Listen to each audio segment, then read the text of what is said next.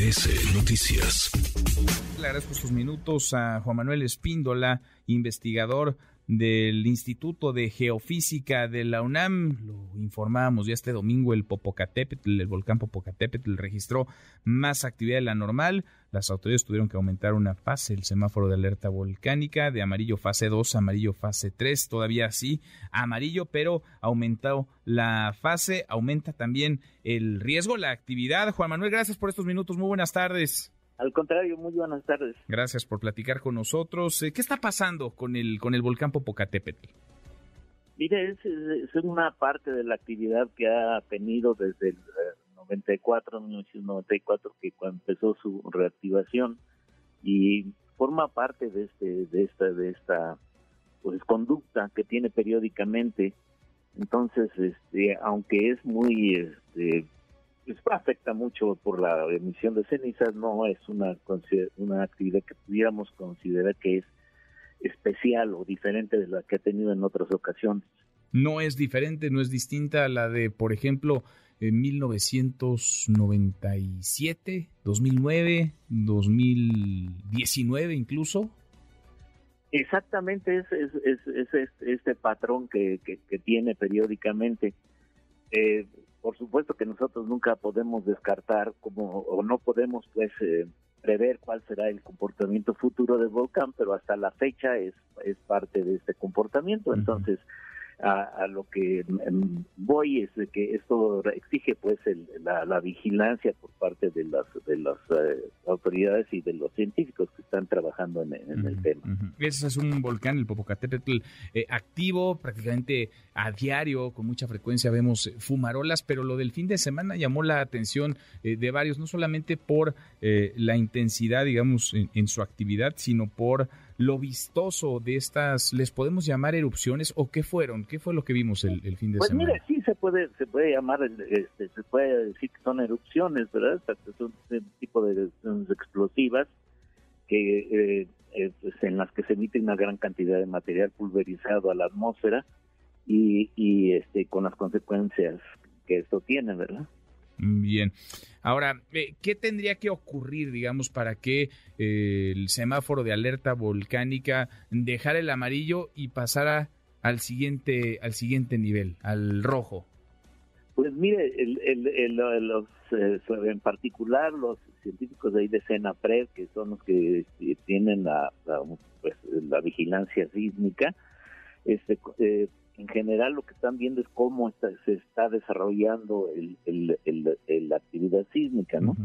En general se ha observado que en todos los volcanes activos, cuando, cuando están entrando en una fase mucho de mayor este, actividad, que podría derivar en una explosión mucho más violenta, pues la, la sismicidad tiene ciertas características pero no se puede eh, eh, avanzar mucho, digamos, en la predicción, sino lo, lo, que esto exige es la vigilancia, ¿no? Yo le pongo la analogía de una de un paciente que está en, en, terapia intensiva, ¿no? ¿Qué hacen los médicos? Están viendo cómo cómo va evolucionando su, su condición porque en un momento dado pueden este, eh, tomar las, las medidas necesarias. ¿no? Esta es una analogía, pero es muy parecido a lo que sucede con la vigilancia de los volcanes.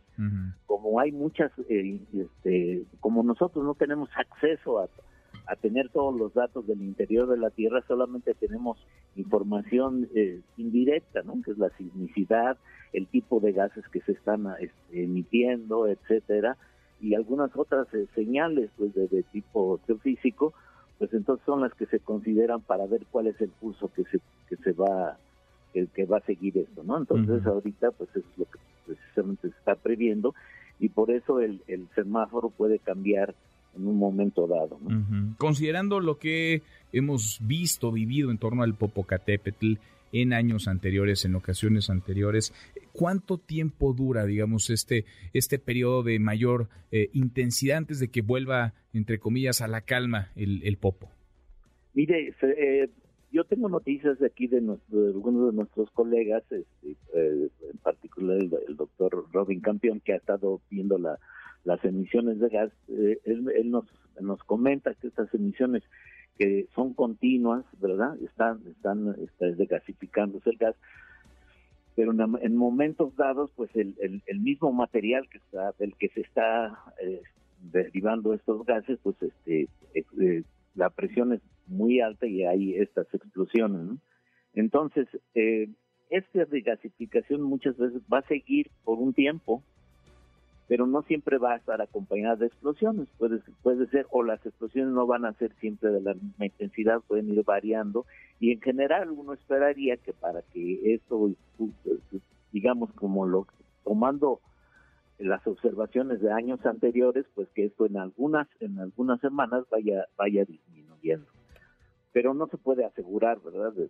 definitivamente. Entonces, como le comentaba, esto, esto lo que quiere es una este, observación, pero de acuerdo con lo que nos comentan, la, la emisión de gas que se ha visto ahorita es particularmente grande y es comparativa a unas de las erupciones que ha presentado anteriormente. Y en esas ocasiones pues también ha, disminuido, después de estas explosiones grandes, ha, disminuido la, explosividad. Bien, pues es importantísimo escuchar voces calificadas de expertos eh, como, tú, Juan Manuel. Estoy platicando con Juan Manuel Espíndola, investigador del Instituto de Geofísica de la UNAM. Seguimos al habla porque el Popocatépetl continúa en, en actividad y hay preguntas, muchas preguntas de, quienes nos escuchan, sobre todo de quienes se encuentran en las faldas o en las colindancias al, volcán. Gracias, muchas gracias por estos minutos. No, al contrario, muchas gracias. Gracias, muy buenas tardes. Redes sociales para que siga en contacto: Twitter, Facebook y TikTok. M. López San Martín.